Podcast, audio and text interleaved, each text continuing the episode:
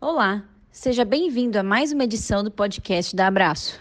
Eu sou a doutora Ana Clara Ribeiro, reumatologista, e meu bate-papo hoje é com a doutora Pérola Greenberg Plapper.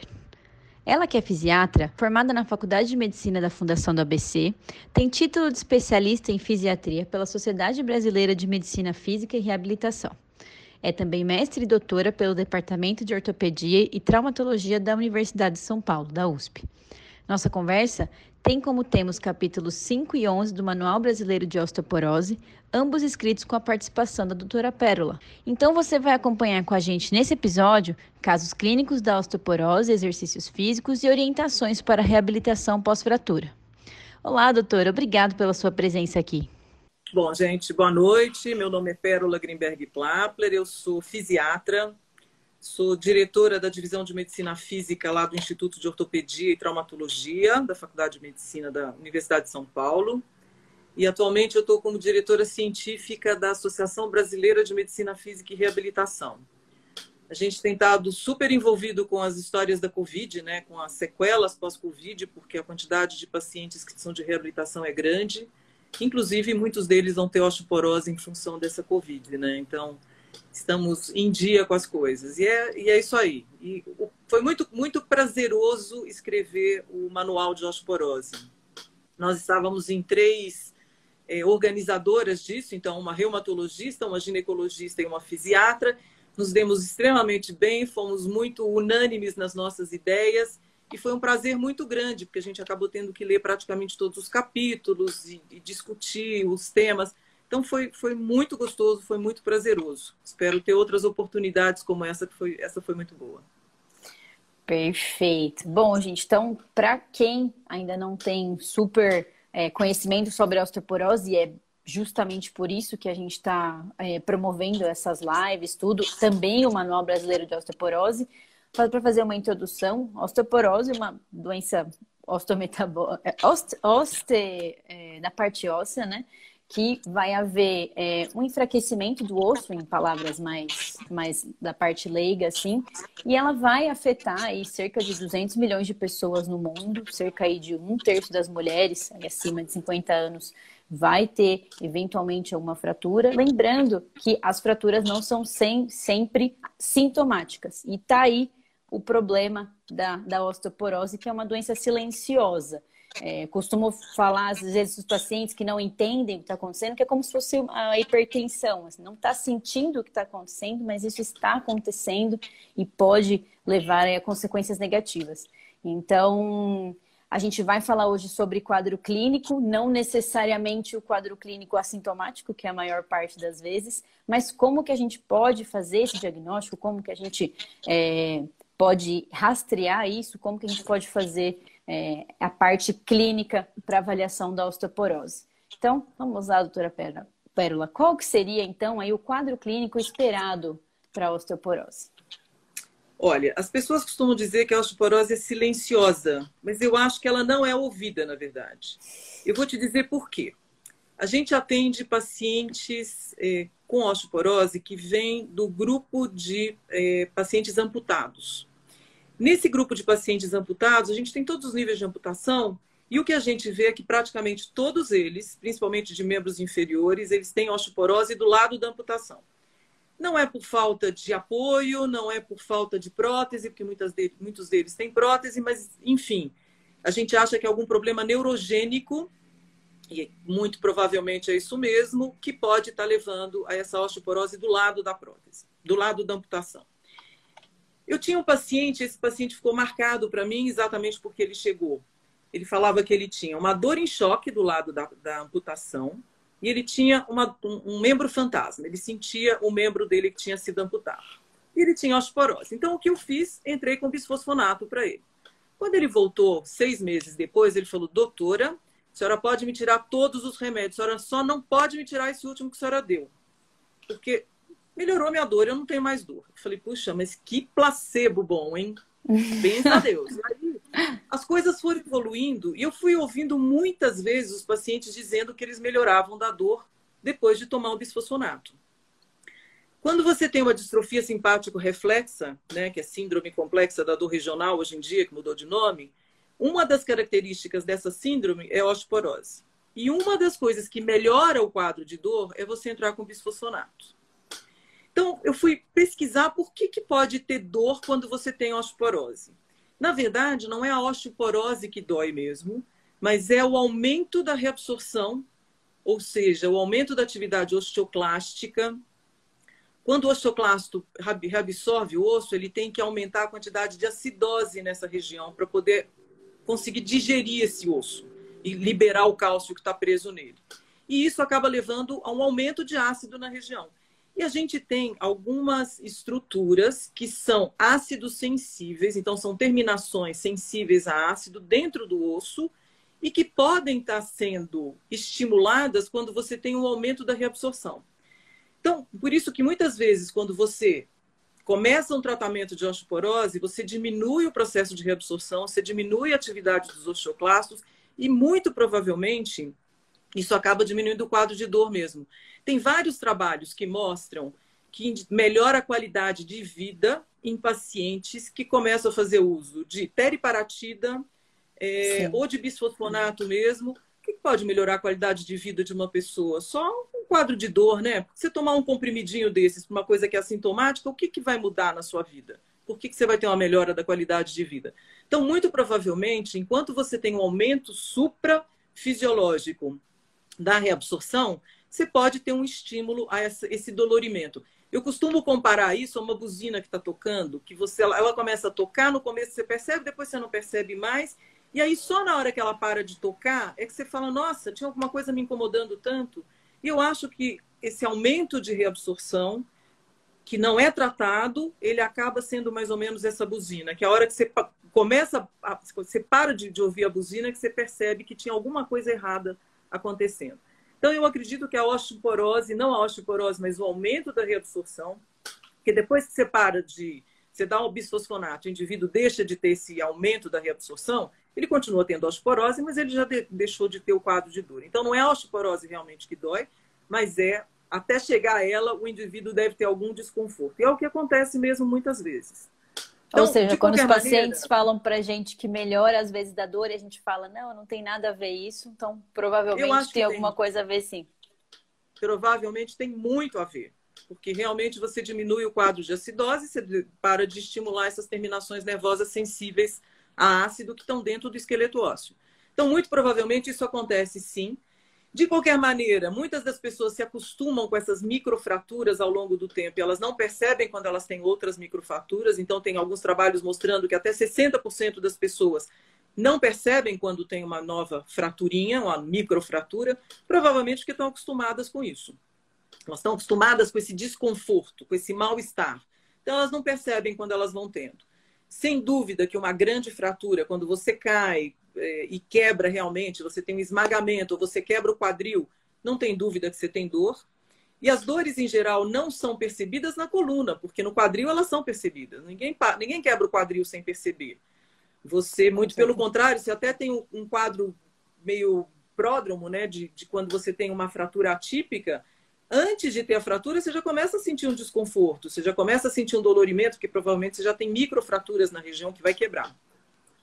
Então, é, você, tem você acaba sentindo realmente. Então, as, as microfraturas de coluna é que podem passar desapercebido, mas as fraturas de quadril não tem a menor dúvida. Fratura de punho não tem a menor dúvida. O indivíduo sabe que quebrou. Ele tem muita dor. Então, ela é mais ou menos, ela é pouco sintomática, mas eu não acho que ela seja muda. Eu acho que a gente é que não percebe. O indivíduo é... que tem hipertensão também tem dor de cabeça de vez em quando, não tem? Um mal-estar? Um Dependendo da pessoa, sim. É, nem todos, então, né? É, nem todos, exatamente. Acho que faz parte também, talvez, da percepção pessoal de cada um, né? E da percepção, no caso do médico, de saber em quem procurar também, né? Por, também por conta também das 60% Mas, Ana, de quantas fraturas. pessoas perguntam? Quantas é, pessoas perguntam para o paciente se ele tem dor? Você está tendo alguma dor? Não pergunta, porque não estão acostumados, porque sabem que sim. não vai doer. E não é bem assim. Então. É verdade. Acho que então, a gente tem que prestar atenção. Então, pra, aqui, a gente está aqui para isso, para conscientização também, principalmente de, de quem já trabalha com isso e, e, acho que só temos a ganhar com isso, né? E, e o que seria, então, doutora, uma fratura por fragilidade? Então, a fratura por fragilidade é aquela fratura que acontece num trauma pequeno, num trauma mínimo, que não deveria causar fratura e acaba causando. Então, por exemplo, o indivíduo que cai da própria altura, esse é o exemplo mais típico de fratura por fragilidade e quebra o seu quadril principalmente. Ou uma fratura por fragilidade é aquele indivíduo que espirra, tem uma fratura de coluna porque ele tem uma, uma vértebra tão frágil que acaba quebrando com, com um espirro, que não deveria quebrar uma vértebra. Então, essas são as fraturas que acabam sendo as fraturas típicas de osteoporose. Uma das fraturas, Ana, que eu acho super importante a gente lembrar, que é a primeira fratura que acontece, que é a fratura de punho. Sim. E as pessoas não associam a fratura de punho a um quadro de osteoporose. Muitas vezes o indivíduo quebra, você fala, puxa, mas já deve ser osteoporose, porque quebrou o punho. Imagina, não, não vou começar a tratar. Então, a gente tem Fiz a densitometria e está normal. Exatamente, exatamente. Esse é outro fator, né? A densitometria não é a única coisa que você faz para você ter certeza que um paciente tem osteoporose.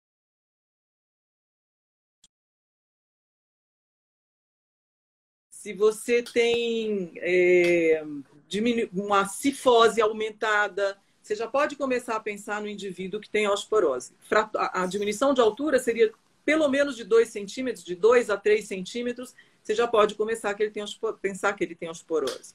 E tem vários outros fatores, né? Se é um indivíduo, dependendo do tipo de medicação que ele toma, é, se ele tem uma família com osteoporose, se ele teve uma menopausa mais precoce. Então, tem se não se alimenta direito, tem problemas de Crohn, por exemplo, ou não tem boa absorção. Você, nesses indivíduos, você tem que começar a pensar que ele pode ter uma osteoporose, independente dele ter uma densitometria.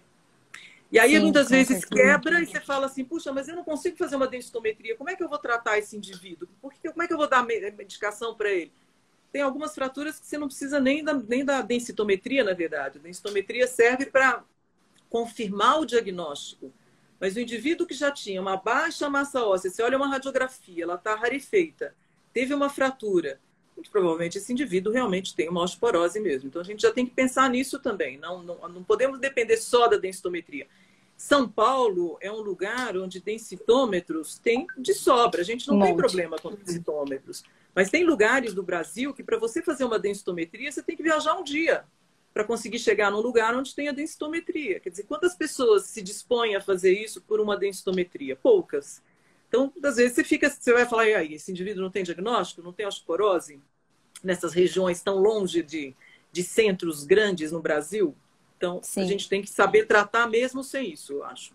Certo. Então, vamos frisar aqui, gente, que o diagnóstico de osteoporose não é somente densitométrico, realizado pelo densitômetro. Ele é um diagnóstico também clínico, que um clínico lá do interior que não tem densitômetro pode fazer o diagnóstico.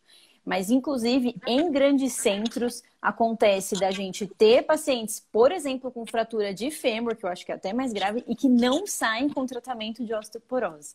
Fazendo só um parênteses, para quem conhece os vovôs TikToks, o vovô TikTok morreu hoje porque ele caiu semana passada no banheiro, quebrou o fêmur, ficou internado por conta da, da questão da, da, fratura de fêmur, teve uma pneumonia e faleceu.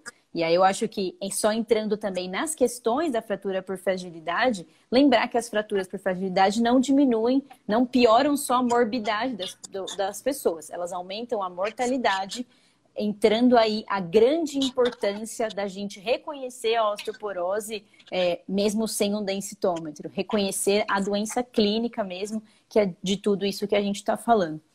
E aí agora sim. O grande problema, né, Ana, é que muitas vezes você não faz o diagnóstico antes da primeira fratura. Isso é um sim. fato. Porque você não imagina que o indivíduo vai ter osteoporose, ele não foi te procurar, então você não sabe nem, nem como é que você vai fazer para começar a diagnosticar esses indivíduos. Então, muitos deles passam realmente batido, com, até terem a primeira fratura. E por isso até a importância desses centros de, de é, capture the fracture, né? Que você sabe que a primeira, você não sabe quando vai ter a primeira fratura, mas a partir do momento que você teve a primeira, você sabe que você vai ter as outras. Então, a importância Sim. que você tem que dar de para as fraturas, o valor que você tem que dar para elas. Porque realmente a fratura osteoporótica pode matar. Né? As pessoas podem morrer por causa disso. Não da fratura em si, mas sempre tem consequências. Então, exatamente isso. É uma pneumonia, é um indivíduo que fica obstipado, é um indivíduo que fica cheio de dores, ele começa a ter escaras, começa a não ter mais a mobilidade que ele tinha antes. em função dessa fratura. Praticamente é, uma, só um, um, quarto das pessoas que têm fratura conseguem voltar à atividade que elas tinham antes, mesmo fazendo reabilitação, mesmo se esforçando para melhorar, muitos deles continuam incapacitados. Então, você imagina alguém que tinha uma vida ativa, cai, quebra o quadril e, passa a ser uma pessoa dependente, né? Então, isso acaba criando um círculo vicioso ruim, eles entram em quadro de depressão, param de fazer atividade, param de sair de casa e aí piora o quadro de osteoporose, eles não, não se alimentam direito. Então, você entra num círculo vicioso muito ruim. Então, realmente, o ideal seria a gente conseguir diagnosticar a osteoporose antes da primeira fratura, pensando na família, se a família tem osteoporose ou não, e aí já é uma dica também. Se o indivíduo é um, um, um, paciente reumático, que também pode estar tomando corticoide e também aumenta a chance. Se ele é um indivíduo que bebe muito, se ele é um indivíduo que é, faz uso de, de, alguns remédios, então tem alguns é, remédios para, por exemplo, um que é super comum, que é o omeprazol, né, que é a bomba de próton, e esse remédio ele diminui a acidose do estômago e você não consegue absorver direito o cálcio, cálcio. porque o cálcio precisa de um ambiente ácido para ser absorvido.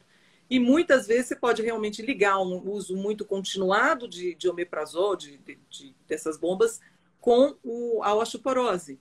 Então, você tem que tentar entender os indivíduos antes deles quebrarem, o que não é muito fácil realmente. Sim, e acho que entra nessa questão dos fatores de risco que a gente está falando, né? Lembrando, gente, que a live anterior com o Dr. Marcelo e a doutora Vera, a gente falou de fatores de risco também, então quem quiser mais detalhado, a gente não vai conseguir falar muito aqui sobre isso. É, volta lá na live da, da, da, de 15 dias atrás. É, não, de quase um mês, mais ou menos. Quase e, um mês, eu acho. É, é. Foi, quase um mês. E, é, doutora Pérola, então o que, que poderia fazer a gente pensar a procurar uma, uma osteoporose secundária. E aí, no caso, um pouquinho diferente do que a gente está falando agora, né? Olha, realmente seriam algumas doenças que os indivíduos podem ter, indivíduos que não se alimentam de forma correta, indivíduos que são muito sedentários, uh, indivíduos que têm alguma doença reumática, os indivíduos que bebem muito e que acabam não ingerindo de forma adequada os, os alimentos. Esses são os indivíduos que podem acabar, você tem que pensar que eles podem ter realmente osteoporose. Quem tem pai ou mãe que teve uma fratura de quadril, pensar também que ele pode ser um candidato a ter fratura de quadril. Então, são alguns dos quadros que acabam levando esses indivíduos a terem. Você pensar que ele pode ter osteoporose. O simples fato de você envelhecer, você já pode ter uma tendência maior a ter osteoporose. Uma outra coisa que é importante, eu acho, é você avaliar qual é a funcionalidade desse indivíduo. Então, cada vez mais a gente tem associado, por exemplo, a sarcopenia Com a osteoporose. Então, hoje a gente até chama de osteosarcopenia ou sarcopenia osteoporótica ou sarco-osteoporose. Então, tentando juntar as duas coisas. Se você vê que é um indivíduo que tem dificuldade para se levantar de uma cadeira, que está emagrecido, que tem uma panturrilha muito, muito fininha, que tem dificuldade para fazer todas as suas atividades do dia a dia, esse é um indivíduo que pode, por conta da sarcopenia, estar tá piorando o seu quadro de osteoporose. Então, a gente tem que, cada vez que tem um indivíduo com sarcopenia, pensar também na possibilidade dele estar tá tendo uma osteoporose. Eu acho que esse é um dado muito importante. Perfeito. E só para assim, a gente conseguir fazer uma coisa super objetiva, assim, eu acho que todo mundo consegue ver que um paciente não consegue levantar da cadeira, né? Mas assim, a medida da panturrilha, por exemplo, quanto que seria que a gente. Todo mundo tem uma fitinha, eu acho que dá para medir, né? Então, quanto então, seria? Então, você tem que medir. Tem uma maneira muito legal de medir que não precisa nem ser com centímetros. É um, ele tem um nome estranho, é, um nome indiano, que é, você faz com, com a sua mão. O próprio hum. indivíduo mede a panturrilha com a sua mão. Se ele consegue abraçar a panturrilha, ele está no limite. Se ele consegue abraçar e fechar ainda mais a mão, ele tem uma panturrilha muito fina. E se ele não consegue abraçar, é porque a panturrilha dele é normal. Inclusive, essa avaliação a gente colocou, nós estamos fazendo uma avaliação pós-Covid. E muitas dessas nossas avaliações são feitas por vídeo. E a gente não teria como pedir para as pessoas Sim. medirem a sua panturrilha com, com fita métrica. Então, a gente fez essa medida. Então, o próprio paciente se mede. Então, é muito interessante. Se der exatamente a medida é porque ele tem a panturrilha normal. Se ele abraçar muito e sobrar ainda, ele tem uma panturrilha fina. E se ele não conseguir abraçar, ele tem uma panturrilha normal. E essa é uma das medidas que você quase que descarta a sarcopenia. Perfeito. Doutor Marcelo perguntou outra... aqui, doutora, se o questionário SARC-F teria uma boa acurácia? Excelente, principalmente quando, ele é, quando é feito o SARC-F junto com a medida de panturrilha. Então, ele, ele potencializa ainda mais o SARC-F. A gente usa bastante isso no nosso ambulatório de osteoporose, lá no HC, porque a gente exatamente está tentando avaliar quem são os indivíduos que têm osteoporose e que têm também a sarcopenia. Então, esse é um dado super importante e é um questionário muito válido, muito bom. Uma outra coisa fácil de avaliar, para você ver se o indivíduo pode ou não ter a sarcopenia e, e aí pensar também na osteoporose, é o sentar e levantar da cadeira durante cinco vezes. Ou fazer o time up and go, que também é um teste fácil de fazer, né? Mas isso daí não dá para você fazer por vídeo, por exemplo, Sim. mas sentar e levantar da cadeira assim. Então, se ele consegue sentar e levantar sem auxílio de braço, então é, são, são alguns dados importantes para você saber se o indivíduo pode ou não ter uma sarcopenia. Perfeito. Só outras perguntas aqui, para a gente passar daqui a pouco para a parte de exercício. É, doutora Denise, é abraçar a panturrilha com as duas mãos. Seria é, fazer isso. uma. Fazer uma, um abracinho. Abraçar assim. com os dedos, é. isso. É, acho que uma mão, espero que ninguém consiga fechar. Não. E perguntaram Se for com aqui... uma mão, é só nem o osso, eu acho, é. que a gente consegue. E perguntaram aqui quanto à avaliação da massa magra na densitometria. No caso da densitometria do corpo todo, né? E aí você teria que fazer a densitometria de corpo total para ver se a massa magra está baixa ou não. Eu vou te dizer que eu não lembro os valores de cabeça, mas, é, mas você consegue realmente ver, e esse é um bom exame para você saber se o indivíduo tem mais massa gorda ou mais massa magra, se está diminuída, se não está diminuída, é, é um bom exame também para ser feito. Perfeito. Pessoal, eu vou só pedir para vocês fazerem a pergunta no balãozinho da pergunta, senão eu perco. Se a gente perder alguma pergunta, eu não quero perder. Bom, gente, então fizemos o diagnóstico de, de osteoporose. É, esse diagnóstico foi feito ou pelo densitômetro ou da parte clínica, se você não tem é, esse densitômetro. E tanto para prevenção quanto para o tratamento da osteoporose, nós temos medidas não farmacológicas e em outros momentos, nós vamos falar de medidas farmacológicas quando a gente já fez o diagnóstico da osteoporose. Dentro das medidas não farmacológicas, existe a parte dos exercícios físicos, que vão entrar aí tanto na prevenção, quanto no pós-fratura imediato, quanto no pós-fratura na parte crônica.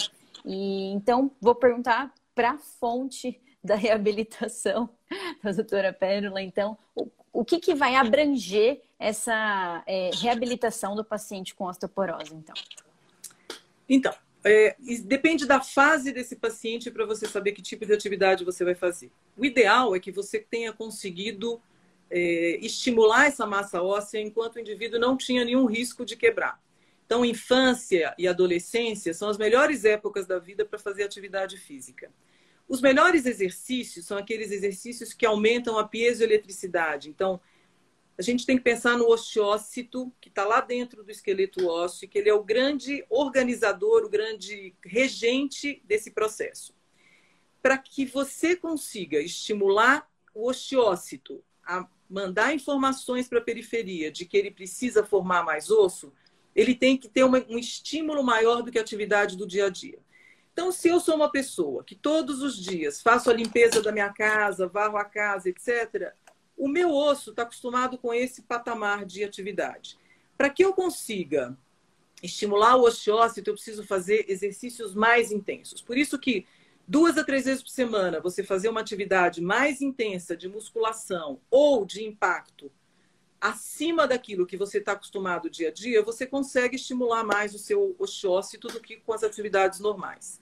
Então eu fico pensando assim, o osteócito dormindo lá, você parada fazendo né, fazendo as atividades de sempre, ele não está nem aí. De repente se assusta ele fazendo uma atividade mais intensa e aí ele percebe que ele tem que mandar informações para a periferia de que ele tem que fazer, tem que formar mais osso. Então, na infância e na adolescência, o ideal é você conseguir fazer exercícios principalmente de musculação e de impacto. Tem até uns trabalhos legais mostrando que crianças que pulavam corda tinham mais massa óssea do que crianças com atividade normal, mas que não pulavam corda, então mostrando o quanto o impacto é legal. É, e, e, a partir daí, a partir dos. Isso vai, vai até os 20, 20 e poucos anos de idade, que é quando você faz o seu pico de massa óssea. A partir daí, você continua fazendo exercícios de musculação e exercícios de impacto. Você para de fazer um pouco o impacto quando o paciente já tem osteoporose. Porque é difícil de você conseguir calcular e, e, e limitar qual é a intensidade desse impacto que ele vai fazer. Então, uma velhinha com uma osteoporose muito intensa, você não vai colocar ela para pular corda nem para dar saltinhos, porque ela pode quebrar o quadril. Mas ela Sim. pode fazer musculação. A musculação é fantástica, porque você consegue regular a intensidade, é, amplitude de movimentos, o número de repetições. Então, é um movimento muito, um exercício muito bem é, regulado, muito bem estabelecido, e você consegue fazer com muita segurança. Então, eu acho que é um, uma, um, exercício fantástico para ser feito a vida inteira. E o osso é interessante, o osso gosta de algumas, alguns movimentos e não gosta de outros. Então, o, o osso gosta da, de uma pequena é, torção, torção não, uma pequena é, variação, uma pequena inclinação. Então, ele vai. Como é que é? Então, não, ele gosta quando você um faz esse né? movimento. Isso, uma deformação, boa. Então, ele gosta quando ele deforma levemente, ele se sente estimulado a formar mais osso. Isso você consegue com a musculação porque o músculo ele está inserido em dois pontos do seu osso. Quando você contrai o músculo, você faz uma pequena deformação. E isso o, o esqueleto gosta e aumenta a sua massa óssea.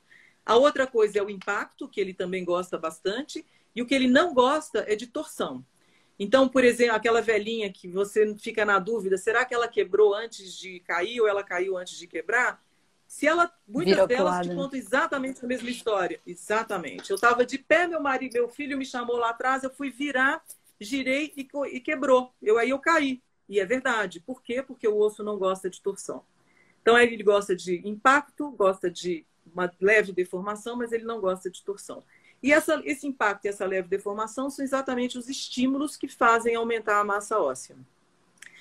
Então, Eu na tenho idade uma pergunta, doutora, idoso, só para mim mesmo. Fala, fala. Ah, a, a ação da musculação seria por efeito piezoelétrico também ou não? É por, é por... Também por efeito piezoelétrico. Ah, ah, tá. Exatamente. Exatamente isso. Você faz uma pequena deformação no osso e ele gosta disso e ele acaba estimulando os, os osteócitos ficam estimulados a, a, a, a chamarem os osteoblastos para fazer mais, mais, mais osso. Ele estimula exatamente isso. Perfeito, tá ótimo.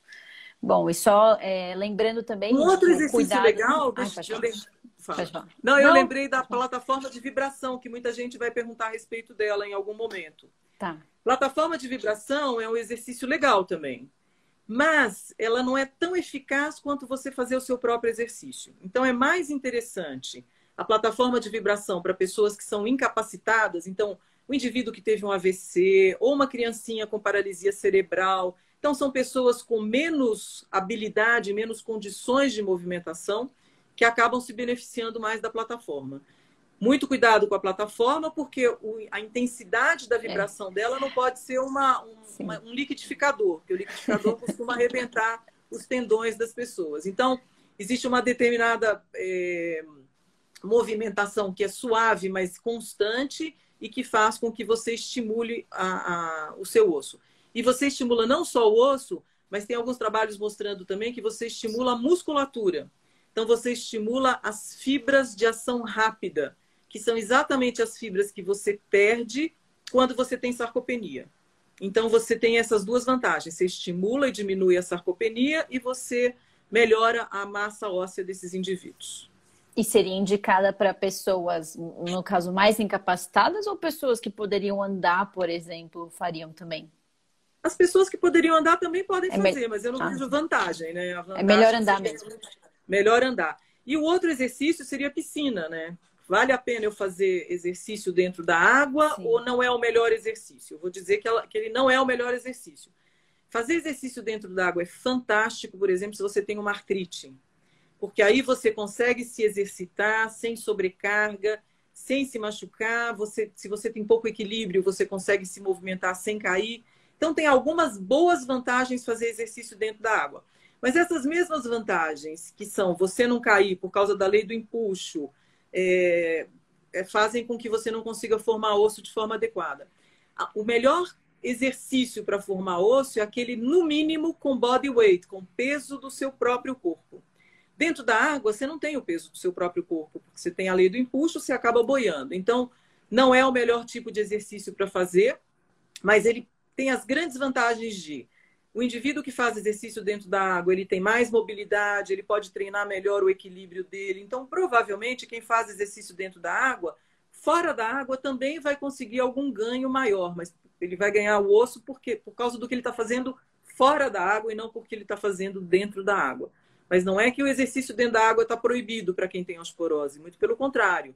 Se ele não tem outra opção de atividade física, o exercício está ótimo. É o que tem. Tem que fazer. É melhor do que não é fazer nada. Tem. Exatamente. e aí esse é um outro, um outro paradigma, né? Uma outra coisa que a gente costuma dizer. Qualquer exercício é melhor do que nenhum exercício. Sim. E você sempre consegue adequar a atividade física à osteoporose que o indivíduo tem. Então, se é um indivíduo muito frágil, você vai começar com exercícios muito suaves, fazer pelo menos isometria, e na medida em que for melhorando, você consegue aumentando a intensidade do exercício. Mas sempre tem alguma atividade que você pode fazer, sem dúvida nenhuma, e deve ser feito. Perfeito. Só o pessoal perguntou aqui: é, quem tem osteoporose pode fazer exercício de impacto? Então, é tudo depende do grau de osteoporose. É, o exercício de impacto ele seria ótimo, mas você tem mais dificuldade de, de estabelecer os limites desse impacto. Então, é, se você, por exemplo, for socar alguma coisa, isso também é um impacto. E aí você consegue fazer isso de outra forma. Bater o pé no chão acaba também sendo impacto. Então, você tem impactos que são suaves, que são leves, e aí esses dá para você fazer sem medo do indivíduo quebrar. O problema é você não conseguir limitar isso, Sim. né? Então você não sabe, você não vai colocar o cara para pular, pular corda, você não vai colocar um, um paciente para jogar vôlei apesar de todos os impactos, e se você olha indivíduos jovens que jogam vôlei, eles têm uma massa óssea fantástica, porque eles têm o impacto, têm a musculação, têm todo o fortalecimento, então eles têm uma boa massa óssea. Eu acho Mas que depende também. Eu acho que depende também da, da, parte pessoal. Por exemplo, se você tem uma pessoa com osteoporose que treinou a vida inteira, que tem propriocepção, entende quais os limites do corpo, acho que você pode ter um pouco, você não pode ter muito. Mas é, você tem que diminuir a intensidade. É. Você tem que diminuir a intensidade. Você não vai fazer, não vai deixar ele fazer as mesmas coisas que ele fazia antes. Tem alguns benefícios que não cobrem o risco. Sim. Então, você tem que pensar isso. Vale a pena eu correr o risco desse indivíduo cair no chão, né, com os exercícios de impacto que ele faça. Imagina eu colocar um indivíduo para pular a corda. Se ele cai no chão, ele acaba quebrando. Então, eu tenho que pesar muito o que ele está fazendo, mas os exercícios de impacto são bem-vindos. Se ele tiver alguma maneira de fazer o impacto menos intenso, tudo bem. Então, bater o pé no chão, por exemplo, é um impacto. Faça isso. Né? Marchar, por exemplo, é um, é um exercício que aumenta o impacto. Então, faça isso. É melhor do que a caminhada, por exemplo. Então, Perfeito. dá para adaptar os exercícios. Outra pergunta aí sobre exercícios e uma, eu vou adicionar uma minha aí. Perguntaram aí sobre o Pilates e eu, como uma grande praticante de yoga, preciso perguntar, que é super polêmico, que eu sei. E sobre o Pilates e o yoga na osteoporose. Então, o yoga tem algumas posições que são muito mirabolantes e você não tem condições de colocar um paciente que tem osteoporose em umas posições muito, muito, muito difíceis de serem feitas. A vantagem do yoga é que parece uma coisa muito suave, mas ela não tem nada de suave, ela é bem intensa. Então você trabalha muito a musculatura, Sim. mas existem tem, tem trabalhos mostrando fraturas por causa da yoga. Então, muito cuidado, jamais deixar o paciente de ponta cabeça, jamais deixar ele fazer posições em que ele pode é, perder o equilíbrio e cair, e principalmente movimentos de flexão da coluna. Tem muitos que você encolhe inteiro, você se enrosca inteiro, e esses movimentos, para quem já tem osteoporose de coluna, não são adequados. Então, muito cuidado com esses movimentos, evite fazer. E as torções Pilates, também, tem bastante torção no yoga. Torção é a mesma coisa, exatamente. Sim. Então, tem alguns que não dá para você fazer essa torção. Se ele tiver uma osteoporose intensa de quadril, você faz uma torção, ou um, você gira, o indivíduo corre o risco de quebrar. Então, muito cuidado com essas torções também. Então, eu não indicaria yoga, a não ser que fosse muito específico, yoga para velhinhas, ou yoga Sim. para osteoporose. Yoga para osteoporose. Se fosse alguém, exatamente, que limitasse muito os movimentos. Porque os nossos que você dá com as pernas, não dá. Então, eu, eu tenho uma, um certo receio. O Pilates é um excelente exercício para indivíduos mais jovens. Mas também tem algumas posições que você coloca o paciente e que eu tenho uma amiga que quebrou no Pilates. Por quê? Nossa. Porque ela estabanada, ela se soltou e acabou quebrando o ombro. e nem tem, nem tem osteoporose, mas ela quebrou o ombro na maneira como ela caiu. Então, a gente tem que saber muito bem com quem a gente está lidando, se esses indivíduos já são pessoas muito treinadas nas atividades físicas e evitar fazer coisas muito mirabolantes. A gente tem muitos velhinhos que quebram porque subiram na árvore e caíram da árvore, né? Sim. Então, isso tudo, isso tudo acontece. Eu tenho pacientes que subiram na árvore. Então, eu vi é, histórias é um ótimas na pandemia também. O pessoal arrumando casa, sobe nas sobe em lugar que não é para subir, que não era não era escada, era uma cadeira que estava pen, pendendo. Isso. A cadeira que estava do lado, né? Sim. Exatamente. E aí acaba caindo, exatamente. Então, são cuidados que você tem que ter. Você tem que orientar o paciente que tem osteoporose, que é para ele fazer as atividades, não é para ele ficar parado. Pelo contrário, a gente quer que ele seja ativo, mas com responsabilidade. Então, não dá para ficar subindo em cadeiras, não dá para ficar. É, inclusive, a gente pede, as terapeutas ocupacionais, elas fazem, inclusive, uma alteração na casa. Porque muitas vezes você deixa as panelas muito embaixo e os pacientes que já têm osteoporose, eles não têm como se curvar para pegar uma panela que está lá embaixo, para dobrar. Está errado fazer isso. Então, a gente começa a mudar, fazer uma readequação da casa. Você faz uma readequação da tábua de passar roupa. Como é que eu vou deixar essa tábua? Não pode ser muito baixa, porque senão ele fica muito curvado. Então, você vai readequando as posturas, você vai readequando a vida desse indivíduo para que ele não se coloque em risco. Então, não só os exercícios, mas atividades do dia a dia. Você vai no supermercado, você não vai sair carregando todas as sacolas, porque você não pode carregar sacolas pesadas. Então, ou você leva um carrinho, ou você pede para alguém trazer para você, mas não carregue o peso. O seu netinho está no chão pedindo para você pegar ele no colo. Não você sabe que para você pegar um peso de 15 quilos, que é o seu netinho no chão, se aumenta em até 300% o peso corporal em cima da coluna. Uma coluna frágil vai quebrar com certeza. Então, são cuidados e são modificações na vida desses indivíduos para que eles não, não venham a se quebrar. Claro que você tem que dar medicação para esses pacientes, uma dieta adequada, você tem que avaliar esse indivíduo. Muitos deles quebram e morrem de medo de andar e de sair, de fazer qualquer outra coisa. Então, você tem que avaliar toda a parte emocional desses pacientes também. Então, e, readequar tudo, né? E por isso que é legal quando você tem um grupo de osteoporose em que você tem psicólogo, fisioterapeuta, terapeuta ocupacional, pessoal do serviço social. Então, você tem nutricionista, você tem um grupo de pessoas que podem orientar esses pacientes aquilo que eles têm que fazer. A dieta é super importante, né? ingesta de cálcio, ingesta de, de proteína, porque sem proteína também você não consegue formar o seu osso e nem o músculo. Então é super importante que, que os indivíduos sejam orientados para isso também. Perfeito. Acho que é exatamente isso. Assim, a, o tratamento ideal da osteoporose é dentro de uma equipe multidisciplinar. Então, se a gente conseguir inserir o paciente nesse cuidado, talvez você não vai conseguir ter isso no seu serviço próprio, mas é, conseguir encaminhar, pelo menos para alguns profissionais-chave, faz parte de um sucesso de tratamento que não vai ser baseado só em medicamentos. Acho que isso a gente sempre, sempre tem que lembrar. E faz parte da pesquisa do médico, né, da avaliação médica, o quanto esse paciente está ingerindo de, de alimentos ricos em cálcio. Sim. Porque para você saber se você tem que suplementar ou não, é importante você saber quanto ele já ingere de cálcio. Então, orientar ele, olha, leite é super importante. Se você não toma leite, talvez você tenha que realmente fazer uma suplementação. Uma outra coisa que é importante na atividade física é a vitamina D. Tem trabalhos mostrando que se você não tem até no mínimo 800 unidades de vitamina D por dia, você corre risco de cair e de quebrar. Por quê? Porque nós temos receptores para vitamina D no nosso músculo e esses receptores são importantes para a contração dessa musculatura. Então, se eu não tenho vitamina D de forma adequada, eu não tenho uma contração tão intensa e por isso eu acabo caindo mais. Por isso que os trabalhos mostravam, e no começo a gente não entendia muito bem por que, que isso acontecia, mas muito que provavelmente realmente por causa desses, desses é, receptores de vitamina D no músculo que são responsáveis pela intensidade da contração. Eles fizeram experiências com ratos sem vitamina D, mostrando que eles tinham quase que uma miopatia. Eles não conseguiam contrair de forma adequada. Então é importante que a gente tenha vitamina D também ou exposição Lembrando ao também sol, que, que a, ah, o excesso de vitamina D também não é benéfico né, para essa parte muscular. Também poderia aumentar o risco de quedas também. Exatamente. Então, nem excesso, tudo é moderado. Adequado. Né? Tudo... A intensidade de exercício tem que ser moderada. É, a quantidade de cálcio que você ingere também tem que ser adequada.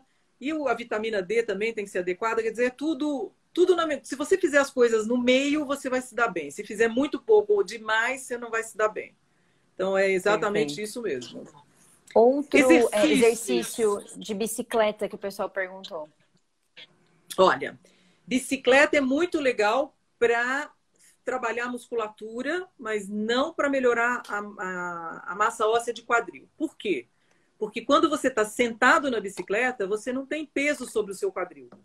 Então, andar é um exercício até melhor do que você andar de bicicleta. Tem é, também trabalhos mostrando que esses ciclistas de longa distância, que passam 8, 10 horas por dia fazendo bicicleta, eles podem ter até menos massa óssea do que indivíduos que simplesmente andam, porque eles não têm o peso corporal. Então, bicicleta não é legal para melhorar a massa óssea.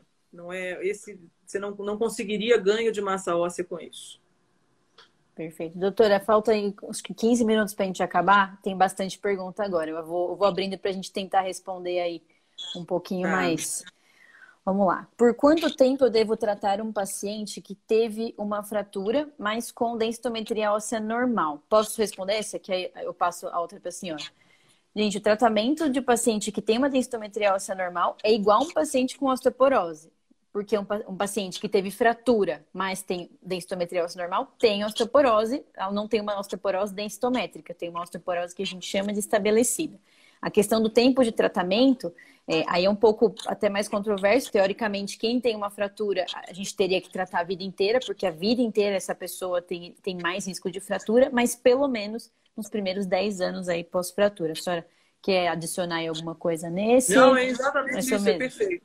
Perfeito. E atividade física até morrer. Exatamente. É o resto da vida. Exercícios ele tem que fazer sempre, tem que se movimentar sempre. Então, a dificuldade é você não ter um parâmetro de melhora dessa massa óssea, né? Quando, quando a densitometria não mostra nada. Sim. Então, você fica sempre angustiado, e eu entendi essa pergunta com esse tipo de, de situação, porque você se angustia, você não sabe o que você está fazendo com o paciente. Ele está melhorando, não está melhorando? Então, muitas vezes, realmente, você fica sem essa, essa noção, mas o fato de você entrar com a medicação, o fato de você diminuir a reabsorção, você já está melhorando a qualidade e a resistência desse esqueleto ósseo. Então, o simples fato, você não precisa nem aumentar a massa óssea, o simples fato de diminuir a reabsorção já faz com que você tenha um ganho de resistência desse esqueleto.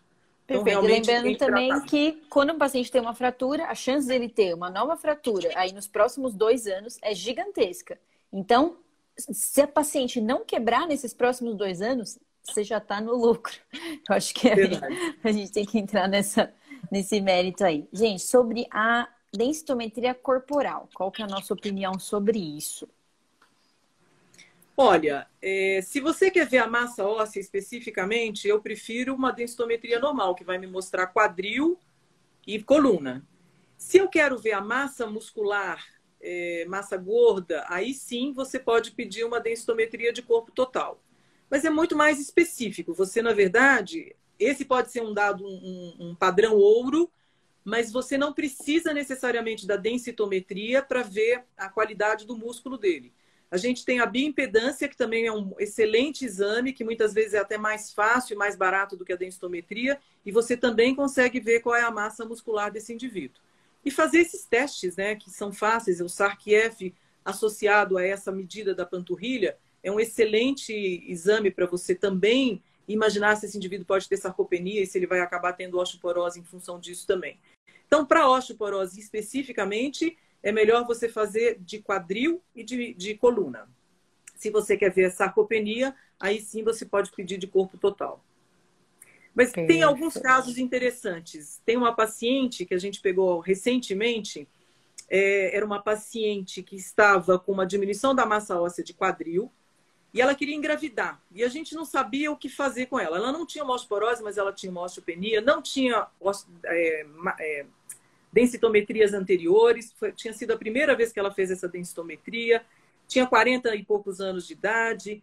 E aí a gente ficou na dúvida do que fazer, falando assim, será que ela tem mesmo esse... Ela tinha um quadril diferente, ela tinha uma hipermobilidade e uma rotação estranha desse quadril. Aí nós pensamos assim, será que ela tem mesmo uma osteoporose? E aí nós pedimos a densitometria de corpo total. E tiramos a dúvida, nada mais tinha osteoporose só, ela só tinha uma osteopenia, quase uma osteoporose no quadril realmente, mas muito provavelmente porque a rotação foi diferente.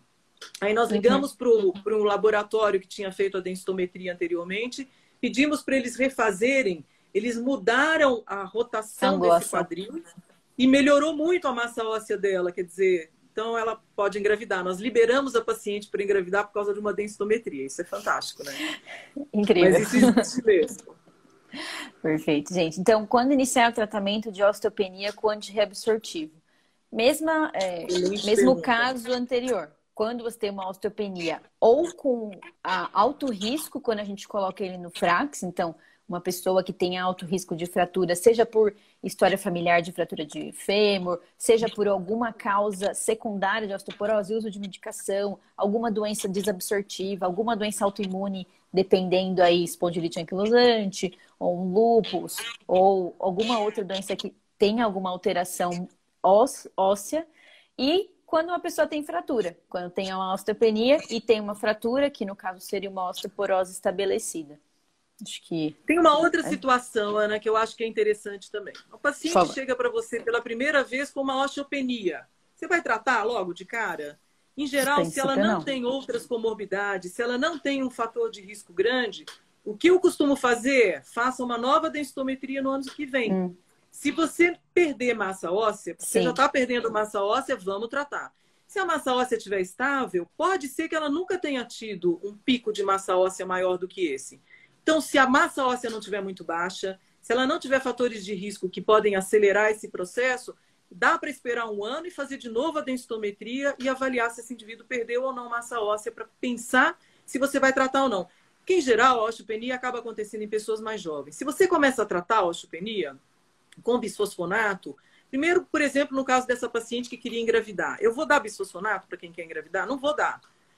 Vou deixar ela engravidar se ela tem uma osteopenia muito importante? Provavelmente eu tenho que conversar com ela para ela entender o que está acontecendo. Então, eu acho que tem algumas situações em que você pode esperar um pouquinho para não atrapalhar demais a vida do paciente. Uma vez que você começou a tratar, dificilmente você para de tratar esse indivíduo. Então, está na hora de começar realmente? Ou essa osteopenia é uma osteopenia fisiológica para esse cara? Ele está habituado a isso, foi o que ele ganhou a vida inteira. Se ele não está perdendo, a resistência do osso é aquela que ele já tinha. Ele não vai, ele não vai piorar muito, ele não vai ter mais chances de quebrar. Então, eu acho que tem que pensar nesse aspecto também. Perfeito. A doutora Elaine Azevedo, a, a, ela é a nossa orientadora de osteoporose lá no IANSP, que foi a minha preceptora de osteoporose, e ela falava uma coisa engraçada: o paciente com osteoporose não morre. Quando a gente faz o diagnóstico, eu tô brincando, lógico, mas assim, é, a gente faz um diagnóstico e a gente tem uma programação de tratamento dessa pessoa por pelo menos assim 30 anos né? Vamos dizer, você faz um diagnóstico com 50 anos, 60 anos, essa pessoa não vai morrer agora. E a gente tem uma questão problemática com os tratamentos sequenciais da osteoporose também, né? Porque tem essa questão, às vezes a gente não pode parar dependendo da droga. Então, o planejamento do tratamento também é muito importante, mas uhum. isso também é assunto para outra live, gente. A gente não está falando de medicamentos hoje. é, é, sobre outras perguntas aqui, a doutora Nafice, minha maravilhosa também, chefe do IANSP, está perguntando sobre um tema muito caro para mim, que é o meu tema da minha tese de mestrado, que é e a dieta vegana no metabolismo ósseo? E eu vou me responder aqui. A questão é a seguinte, gente, a gente estava falando sobre a ingestão de cálcio, né? E a ingestão de cálcio é uma das medidas não farmacológicas, tanto para a prevenção quanto para o tratamento da osteoporose, sendo que na pós-menopausa a gente teria que ter uma ingestão aí de 1.200 miligramas de cálcio por dia, mais ou menos. Na nossa dieta geral, teria aí uns 400, mais ou menos, arroz, feijão, couve, brócolis, enfim, se, a, se você tem uma, uma dieta normal.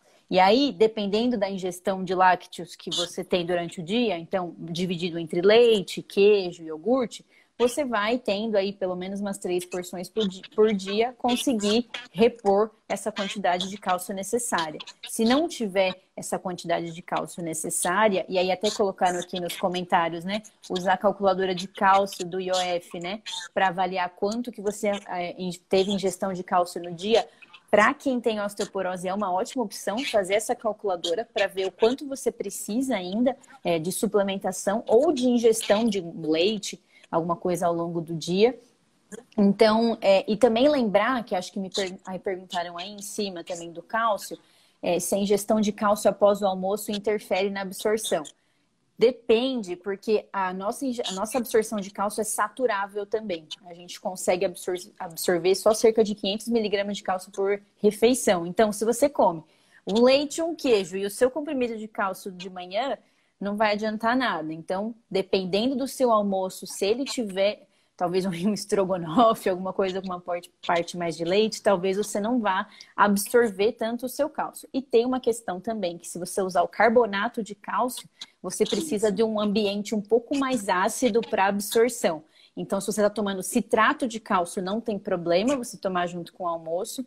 E o carbonato de cálcio seria melhor aí após é, refeições não tão copiosas também.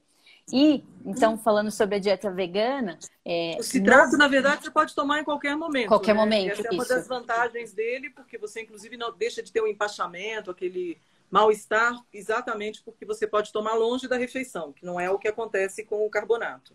Perfeito. E lembra, é, e sim, é, é, mais, é menos empachante e menos constipante também, né? O citrato. Isso.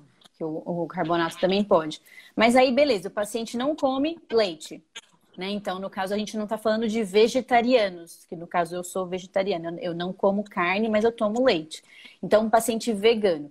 Então, existem aí meta-análises, duas meta-análises grandes realizadas aí, uma em 2009 e uma em 2019. E essa em 2019 da Espanha teve avaliação de vários artigos que avaliou que, sim, o paciente vegetariano estrito, que no caso é o vegano, que a gente considera vegano, ele tem maior risco de fratura. Mas isso é mais é quanto mais tempo de veganismo essa pessoa tem, geralmente em mulheres acima de 50 anos. Então, meio que numa faixa etária mais para osteoporose mesmo. Não foi visto fratura em pessoas jovens, mas também talvez não era isso que a gente estava esperando. Então, lembrando então que o paciente vegano que não ingere leite teria que fazer sim uma reposição de cálcio para a melhora da sua ingesta, que faz parte, de novo, da parte não medicamentosa do tratamento e da prevenção da osteoporose. Lembrar também que essas pessoas que pararam de comer carne, às vezes estão em seu pico de massa de comer de queijo, né? então em pico de massa óssea, estão parando de comer com 18, 20 anos. Isso a gente ainda não sabe assim a quantidade de pessoas que estão parando de comer, como que vai ficar esse osso daqui a 40 anos, mais ou menos. Mas a tendência é que não seja um osso tão bom quanto uma de uma pessoa que come leite. E aparentemente essas pessoas quebram mais também. Com certeza. Eu acho que realmente esse é um dado extremamente importante. É, o veganismo é um negócio. A gente realmente não, não, não tem como criticar isso, as pessoas têm pena dos animais ou não têm vontade de comer bicho, né? Que é, é o que eles falam, eu não vou comer alguma coisa que se mexe. Então, é, eu acho que é, é para ser respeitado, mas você precisa realmente ter esse tipo de cuidado. Você tem que fazer uma suplementação. E você pode comer brócolis, espinafre, mas a quantidade não de brócolis e espinafre que você tem que comer não é o suficiente. Você teria que comer balde de brócolis de espinafre para conseguir Sim. ter a quantidade necessária de cálcio por dia, né? E outra coisa é não ultrapassar 1.400 miligramas de cálcio, né? Você também. ingerindo é, a ingestão de alimentos mais suplementação não deve ultrapassar 1.400 miligramas por dia. E muitas vezes você acaba suplementando sem necessidade. O indivíduo já come, toma leite, iogurte. Então, sabe? e ainda toma um cálcio. Fazer esse, essa balança, esse, essa avaliação de, da quantidade da ingesta de cálcio para saber se vale, se ele precisa ou não tomar cálcio. É difícil. É difícil você encontrar alguém que já faça toda a dieta necessária.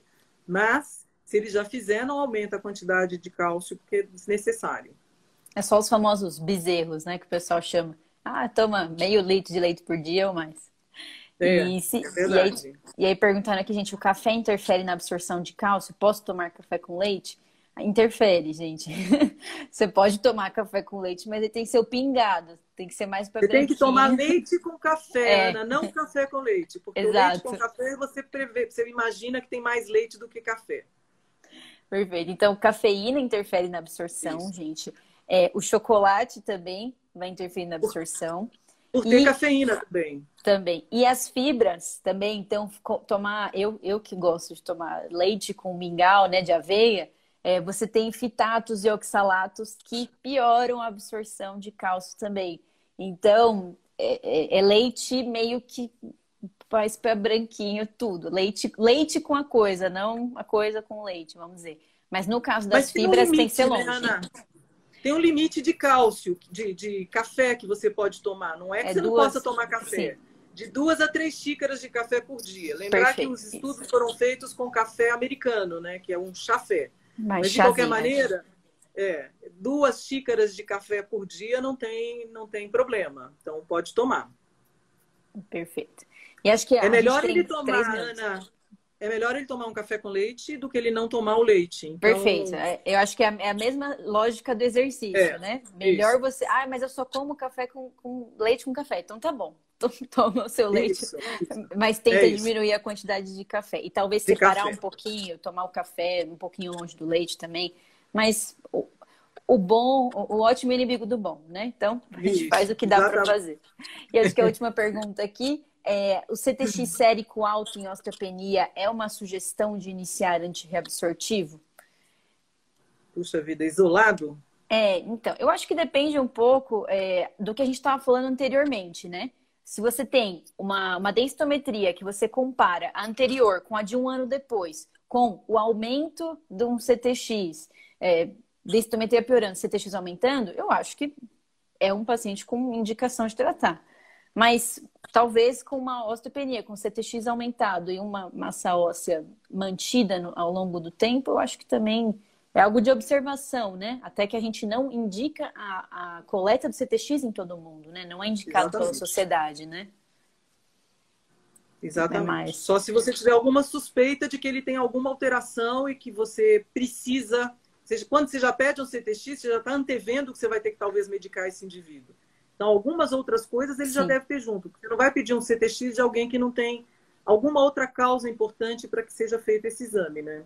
Não peça um CTX à toa, gente. Só porque senão é. às vezes a gente fica confuso com o resultado. Acho que esse é um pouco. E da... nem peçam densitometria muito cedo à na toa, vida de uma sim. paciente, desnecessariamente, porque muitas vezes você tem um resultado que vai te embananar a cabeça, vai piorar a qualidade de vida e não tem nenhuma razão para isso, porque a paciente simplesmente não conseguiu atingir um pico de massa óssea porque a família dela não tem pico de massa óssea Sim. alto, então, mas ela está adaptada para ela. Então, às vezes a gente arruma sarna para se coçar, fazendo coisas a mais do que deveria. Não que não é para pedir, tem que pedir, mas quando tiver realmente uma indicação adequada para isso.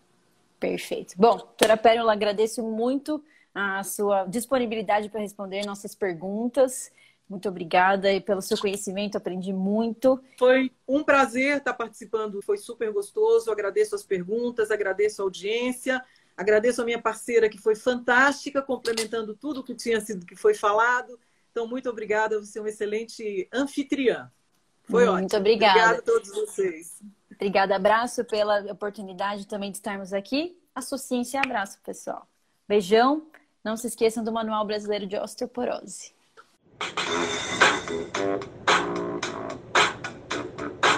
Esse foi mais um episódio do podcast da Abraço. Siga Abraço nas redes sociais.